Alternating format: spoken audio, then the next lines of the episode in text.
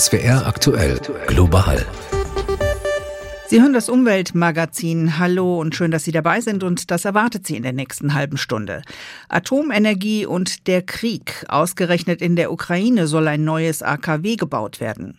Agrarminister und das liebe Vieh. Ob Tierwohllabel oder Tiertransport, es fällt ihm schwer zu punkten. Plastikmüll und der Happen zwischendurch. Mehrweg to go oder Einwegverbote sollen da helfen. Mein Name ist Alice Thielsonnen.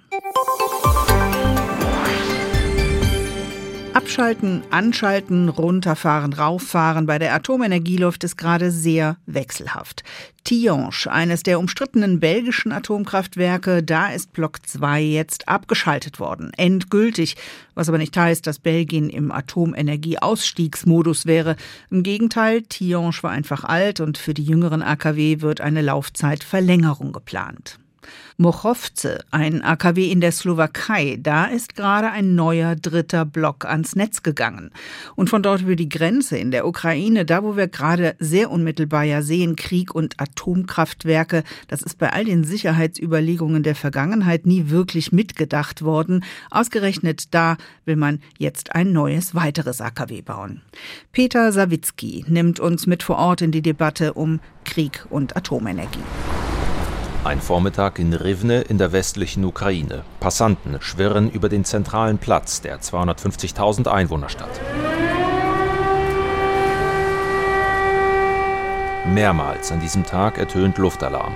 Zwei der vier aktiven ukrainischen Atomkraftwerke liegen in der Nähe von Rivne und damit Schauplätze möglicher nuklearer Zwischenfälle, falls die AKW beschossen werden sollten. Anwohnerin Lyudmila Opolska sieht die Gefahr nüchtern. Diese Kraftwerke sind nun mal vor unserer Tür. Es wäre furchtbar, würde sich dort etwas ereignen. Wir haben uns an diese Lage aber gewöhnt. Speziell die russische Besetzung des AKW Saporischja im Südosten der Ukraine hat weltweit Sorgen vor atomaren Unfällen ausgelöst. Dessen ungeachtet will die Ukraine die Kernenergie weiter ausbauen. Schon jetzt erzeugen ihre landesweit 15 Reaktoren mehr als die Hälfte des Stroms im Land. Das liegt auch daran, dass Russland Anlagen erneuerbarer Energien in der Ukraine zerstört hat, wie etwa Windparks in Cherson. Im nahe von Rivne gelegenen AKW Chmielnitski sollen nun zwei weitere Reaktoren entstehen. Darauf hat sich Kiew mit dem US-Konzern Westinghouse verständigt. Trotz der Invasion oder auch der Katastrophe in Tschernobyl von 1986 unterstützen viele Ukrainer Atomkraft. Für einen Wandel in der Wahrnehmung von Atomkraft setzt sich seit Jahren von Rivne aus die Umweltinitiative Eco Club ein. Projektkoordinatorin Olga Ljeschczuk kritisiert den geplanten Ausbau. Wegen des Klimawandels fällt weniger Regen, was zu Wasserengpässen führen kann. Das AKW Chmielnitski benötigt für die Kühlung seiner zwei Reaktoren enorm viel Wasser und hat jetzt schon Mühe damit. Wie soll das erst mit vier Reaktoren werden? Kernenergie habe in der Ukraine den Ruf, preisgünstig zu sein, erklärt Lerschuk. Eco Club will dem entgegenwirken, indem man selbst den Ausbau erneuerbarer Energien fördert. Mit Erfolg, wie Lerschuk betont. Wir haben ein Fundraising-Projekt mit dem Ziel, Solaranlagen auf Dächern kommunaler Einrichtungen zu installieren. In einem Krankenhaus in einer nahegelegenen Stadt gibt es das bereits. Das hilft, Stromengpässe infolge russischer Drohnenangriffe zu überstehen. Liaschuk hebt in diesem Zusammenhang weitere Risiken hervor. Durch die Attacken auf die Energieinfrastruktur seien AKW mehrfach vom Stromnetz getrennt gewesen.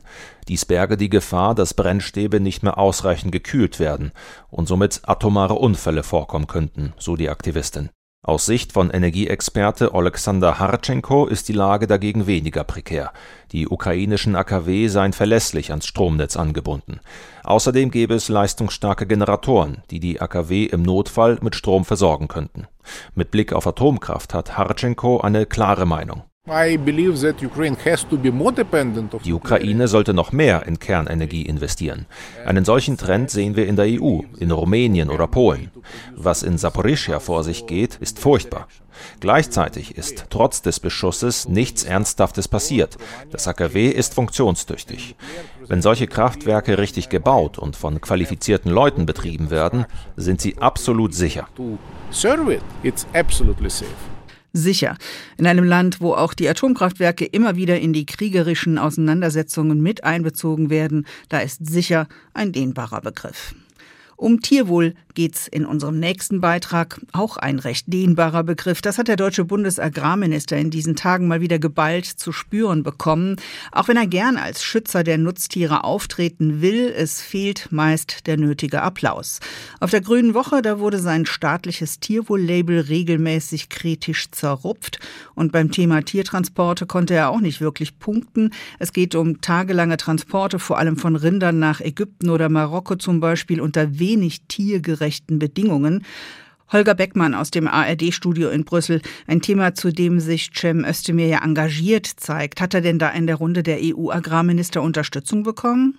Die Bundesregierung hat selbst schon Tiertransporte in Drittstaaten, also außerhalb Europas erheblich eingeschränkt, reguliert. Und da sagt Özdemir eben, das kann man tun und möglicherweise könnte dieser Schritt auch so etwas sein wie eine, er spricht von einer Blaupause für die Europäische Union, allerdings mit noch weitergehenden Regelungen. Aber im Moment ist das erst einmal ein Forderungskatalog und die anderen Agrarminister sind offenbar bisher nicht wirklich bereit, das so mitzutragen. Das klingt jetzt nicht nach schneller Lösung. Bei einem nationalen Alleingang bleiben dann ja auch immer für solche Transporte noch die Schlupflöcher über andere EU-Staaten. Wie stehen denn die Chancen für eine gemeinsame EU-weite strengere Tiertransportregelung? Bundeslandwirtschaftsminister Cem Özdemir hat sich hier in Brüssel stark dafür gemacht, dass es eine europaweite Regelung geben soll, damit diese Tiertransporte weniger werden in Zukunft.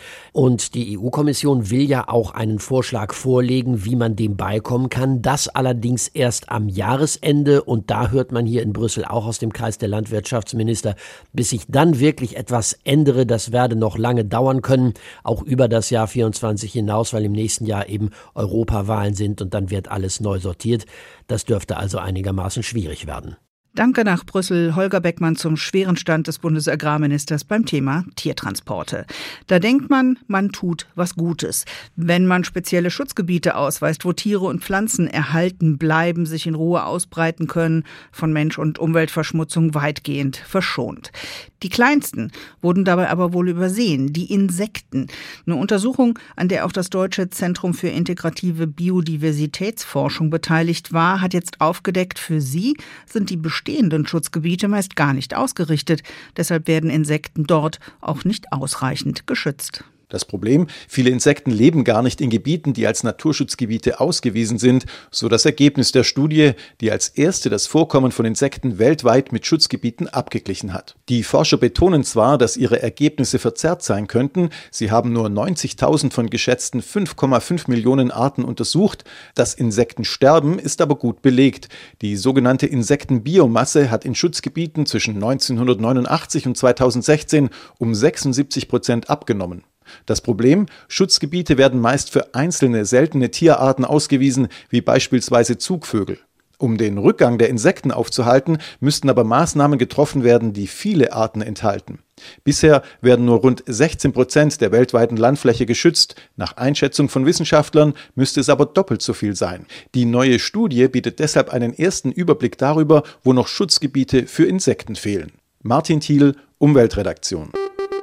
Global das Gespräch. Bei den Mineralwasserflaschen aus Glas oder nehmen wir auch die Glasbierflaschen, da läuft es richtig rund, so im Kreislauf. Ich kaufe es mit Pfand drauf, kann es wieder überall zurückgeben und sie werden wieder neu befüllt. So ein funktionierendes Mehrwegsystem, das spart am Ende Rohstoffe, Energie, Transporte und natürlich eben auch Plastikmüll. Beim Essen unterwegs, da soll so ein Kreislauf jetzt auch helfen, Rohstoffe zu sparen, Plastik zu vermeiden. Essen to go in Mehrwegschalen muss jetzt immer häufiger wenigstens angeboten werden. Laura Kriestop, Sie sind beim WWF Verpackungsexpertin. Gleich mal so die Einstiegsfrage, Hand aufs Herz, wo waren Sie heute Mittag essen? Was haben Sie sich als letztes unterwegs mal irgendwo gekauft? Ich war heute einfach hier um die Ecke und habe mir da was geholt und habe meine eigene Box mitgenommen. Aber ich habe auch am Wochenende zum Beispiel war ich unterwegs und habe auch mal geschaut. Es gab Läden, da bin ich hineingegangen, da habe ich direkt gesehen, ah, hier gibt es ein Mehrwegangebot, äh, ein Poolsystem, ne? Man konnte es ganz klar erkennen, das konnte ich bestellen, ich konnte einen Pfand bezahlen, das hat gut funktioniert. Ich bin auch auf Läden gestoßen, die mich mit großen Augen angesehen haben und gesagt haben, Mehrweg? Ah, ja, da haben wir was bestellt. Aber das ist leider noch nicht eingetroffen. Also Ihre Erfahrungen, die decken sich auch mit vielen anderen Umfragen, die schon gemacht wurden, wo man halt geschaut hat. Es funktioniert noch längst nicht überall. Sie haben jetzt, Frau Kriestrop, beim WWF mal analysieren lassen, wo stehen wir denn, wenn es um Mehrweg to go geht? Oder besser gesagt, wo standen wir denn, nämlich bevor es jetzt diese neue Vorschrift gab? Was sagt denn die Analyse? Hatten wir überhaupt vorher schon Mehrweg to go Erfahrung? Das Ergebnis ist ernüchternd. Insgesamt gab es 2022 13,7 Milliarden Verpackungen. Davon waren nur 0,74 Prozent, also weniger als ein Prozent, in Mehrweg angeboten. Also im Speisebereich war Mehrweg fast gar nicht vertreten, 0,1 Prozent. Bei Getränken sieht es etwas besser aus, das waren rund 4 Prozent. Dann käme doch diese Gesetzeslage, diese neue, genau richtig, dass man eben sagt, okay, diese 0,7 Prozent Anteil sind sehr spärlich, aber jetzt geben wir Gas und jetzt wird es besser. Lässt sich das denn mit diesem Gesetz deutlich steigern, der Mehrweganteil? Es kommt zur richtigen Zeit. Und es wird, denke ich, auch etwas verändern. Wir starten sehr, sehr niedrig. Das heißt, von so niedrigen Zahlen ausgehend gehe ich davon aus, dass es auf jeden Fall steigen wird. Die Frage ist jetzt, wird es genügend steigen? Weil gerade im Mehrwegbereich ist der Wandel eng verknüpft auch mit dem Komfort. Also ein Großteil der KonsumentInnen wird erst umsteigen, wenn das Komfortlevel ähnlich hoch ist wie bei Einweg. Und dazu braucht es natürlich die Masse. Nur wenn viele Leute es nachfragen, werde ich es an vielen Stellen irgendwann zurückgeben können. Und nur dann, denke ich, wird Mehrweg wirklich zum neuen Normal werden und aus der Nische herauskommen. Ja, das mit dem Komfort ist entscheidend. Ich erinnere mich an diese Einwegpfand-Sache. Das ist jetzt genau 20 Jahre her. Da hatten wir ja auch so ein totales Durcheinander. Ne? Man hatte die Flaschen und Kassenbons und wusste nicht, wo man es jetzt überhaupt irgendwo zurückgeben konnte. Droht uns das denn jetzt nicht auch? Weil es ja wirklich, wenn es Lösungen gibt, viele einzelne individuelle Lösungen gibt. Ja, die Gefahr ist auf jeden Fall da. Und wir würden klar in die Richtung ein Plädoyer aussprechen, dass es in Richtung Poolsysteme gehen sollte. Also dass Anbieter restaurantübergreifend Mehrwegbehälter zur Verfügung stellen, die Konsumenten dann auch wirklich an vielen Orten entgegennehmen und auch wieder zurückgeben können. Nur so denken wir, wird die Abdeckung wirklich steigen und wird der Komfort für die Konsumentinnen auch steigen. Also Mehrweg to go muss verbraucherfreundlicher werden. Wo gab es noch konkrete Lücken in dem Gesetz, in dem neuen Gesetz seit Januar? Die wichtigste ist eigentlich, dass Einweggetränkebecher materialübergreifend aufgefasst werden, also in dem Gesetz erwähnt werden. Da muss ein Mehrwegangebot gemacht werden. Wenn ich mir aber die Speisebehälter angucke, die Einwegspeisebehälter, dann beschränkt sich das Gesetz auf Kunststoffe. Was heißt das in der Realität? Wenn ich ein Restaurant bin, könnte ich mir überlegen, hm, wie kann ich das denn jetzt umgehen? Und dann könnte es dazu kommen, dass Papierverpackung oder Aluverpackung ohne Kunststoffbeschichtung, das ist wichtig, sonst wird es natürlich unter die Verordnung fallen, genutzt werden, anstatt wirklich ein Mehrwegangebot bereitzustellen. Das ist überhaupt nicht im Sinne der Ökologie, denn auch Papierverpackungen verbrauchen wertvolle Ressourcen. Das Gleiche gilt auch für Aluverpackung. Also attraktives Mehrweg muss ressourcenfreundlich sein, also die, die richtige Mehrwegverpackung suchen. Gibt es sonst noch Punkte, wo Sie sagen, also das gehört jetzt wirklich zu einem guten Mehrweg to go dazu? Eigentlich sollte jeder Mehrwegbehälter scannbar sein, damit wir wissen, wie oft wird er genutzt, wie oft ist er im Umlauf. Und diese Mehrwegbehälter, die sollten natürlich verschiedene Formen haben dürfen, das ist klar, aber es sollte auch ein Rahmenwerk geben, dass quasi definiert wird, wie groß und wie breit müssen Mehrwegbehälter ungefähr sein, damit man auch über alternative Lösungen nachdenken kann, wie zum Beispiel ein Mehrwegpfandautomat. Und dieser muss ja nicht nur im Restaurant stehen, der kann ja auch in der U-Bahn stehen. Und da kann ich dann vielleicht meine Behälter schnell zurückgeben. Es ist ja nur keine allein deutsche Idee, dieses Mehr, Mehrweg.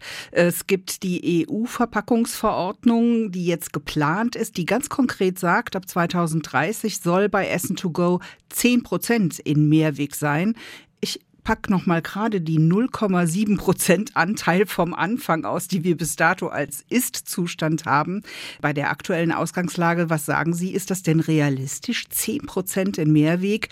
Kann Deutschland sowas erreichen? 10 Prozent ist das Ziel im Speisebereich für 2030. Da starten wir sogar noch niedriger. Da starten wir von den 0,1 Prozent. Das heißt, wir brauchen eine Verhundertfachung. Das hört sich jetzt erstmal sehr groß an, aber wir glauben, es ist auf jeden Fall erreichbar. Wenn man erstmal den Ball ins Rollen bringt, dann können wir, glaube ich, relativ viel relativ schnell schaffen. Weil wenn dieses Komfortlevel erstmal gegeben ist, wenn ich meinen Mehrweg immer dabei habe oder wenn ich weiß, ich kann es überall zurückgeben, wenn ich weiß, und das ist gesetzlich zugesichert, es ist nicht teurer als ein Weg, dann glaube ich schon, dass viele Konsumenten, Konsumentinnen sich entscheiden werden, Mehrweg zu nutzen und dass wir dann auch dieses Ziel erreichen. Aber 2023 wird dementsprechend ein sehr, sehr entscheidendes Jahr, um all diese offenen Herausforderungen anzugehen. Besten Dank für die Einschätzungen rund um Mehrweg, Laura Griestop, Verpackungsexpertin bei der Umweltorganisation WWF. Zu dem Thema lohnt sich auch mal ein Blick über die Grenze, denn auch seit Beginn des Jahres hat Frankreich hier Änderungen eingeführt. Die Überschrift lautet zwar vollmundig, Frankreich verbietet Einwegverpackungen in Fastfood-Restaurants. Genau hingeschaut gilt das dann allerdings nur für den Verzehr an Ort und Stelle. Was unsere Korrespondentin Stefanie Markert von den Erfahrungen erzählt, gibt aber auch ein Bild, was an Logistik und Umdenken hinter der Ladentheke da alles noch mitschwingt. Mach eine mittlere Portion Pommes zum Hieressen fertig und Celia bitte eine mittlere Cola für hier. Maria Varela managt den McDonalds-Imbiss in Levallois-Perret, einer Kleinstadt, die im Nordwesten direkt an Paris grenzt. Ein Jahr schon wurde dort das Verbot von Einwegverpackungen getestet, für die Kundschaft, die sur place, also im Imbiss speist. Das sind in Levallois-Perret nur 20 Prozent im Vergleich zu 50 Prozent im Durchschnitt der Fastfood-Kette. Die Umstellung habe Monate gedauert, sagt Maria Varela der französischen Nachrichtenagentur AFP. Aber jetzt sei alles schon fast normal. Hier kommt das schmutzige Geschirr hin. Wir sortieren alles nach Kategorie. Getränk, klein, mittel, groß. Das gleiche für die Pommes.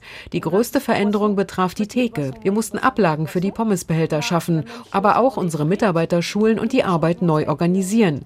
Denn wir müssen die Kunden jetzt zusätzlich abfragen, ob es zum Hieressen ist oder nicht. Doch auch erste Probleme werden sichtbar. Entscheidet sich die Kundschaft in letzter Minute anders, muss alles umgepackt werden. Managerin Maria Varela fügt hinzu, ich habe viele Jugendliche hier, die mit dem Essen fertig sind, aber noch was vom Getränk übrig haben. Sie sind es gewohnt, damit dann loszugehen. Da müssen wir sie jetzt begleiten und sagen, nein, das ist wie ein Glas im Restaurant, damit kannst du nicht rausgehen. Moira Tourneur arbeitet bei der Umweltschutzorganisation Zero Waste France. Sie erkennt an, es ist für alle Schnellrestaurants ein Paradigmenwechsel, ja eine Revolution. Sie müssen vom Wegwerf zum Kreislaufmodell wechseln. Die Schnellrestaurants verbrauchen jährlich 14 Milliarden Verpackungen. Das ist beträchtlich. Der Großteil des Verzehrs vor Ort steigt nun auf Mehrweg um. Natürlich nur, wenn die Restaurants das Gesetz befolgen. Nur das Burger-Einwickelpapier darf bleiben. Immerhin will die Regierung so 130.000 Tonnen an Verpackungsmüll sparen. Umweltschützer kritisieren jedoch, dass alles, was außer Haus verzehrt oder geliefert wird, von dem Einwegverbot ausgenommen ist. Maura Tourneur von Zero Waste France nennt noch einen Punkt. Den Restaurants wurde alle Freiheit gelassen, welches Geschirr sie benutzen wollen. Traditionelles Porzellangeschirr oder welches aus rostfreiem Stahl. Mir scheint, am Anfang orientieren sich die meisten Richtung Plastik, weil es billiger ist.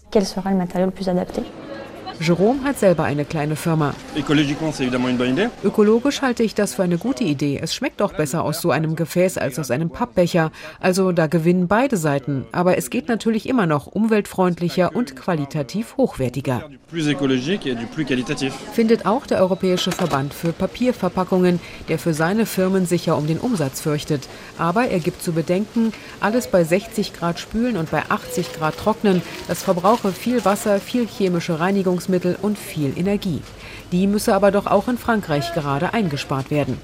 Ja, das mit dem Spülen, Transportieren, solche Ökobilanzen, die Einweg und Mehrweg vergleichen, die gibt es in Deutschland schon. Und da heißt es, allein wenn es ums Klima geht, reichen schon 10 bis 15 Einsätze und die Mehrwegschale ist klimafreundlicher als die Einwegkonkurrenz. Innerhalb der EU produziert Deutschland die meisten Verpackungsabfälle pro Kopf und das ist halt viel Plastik.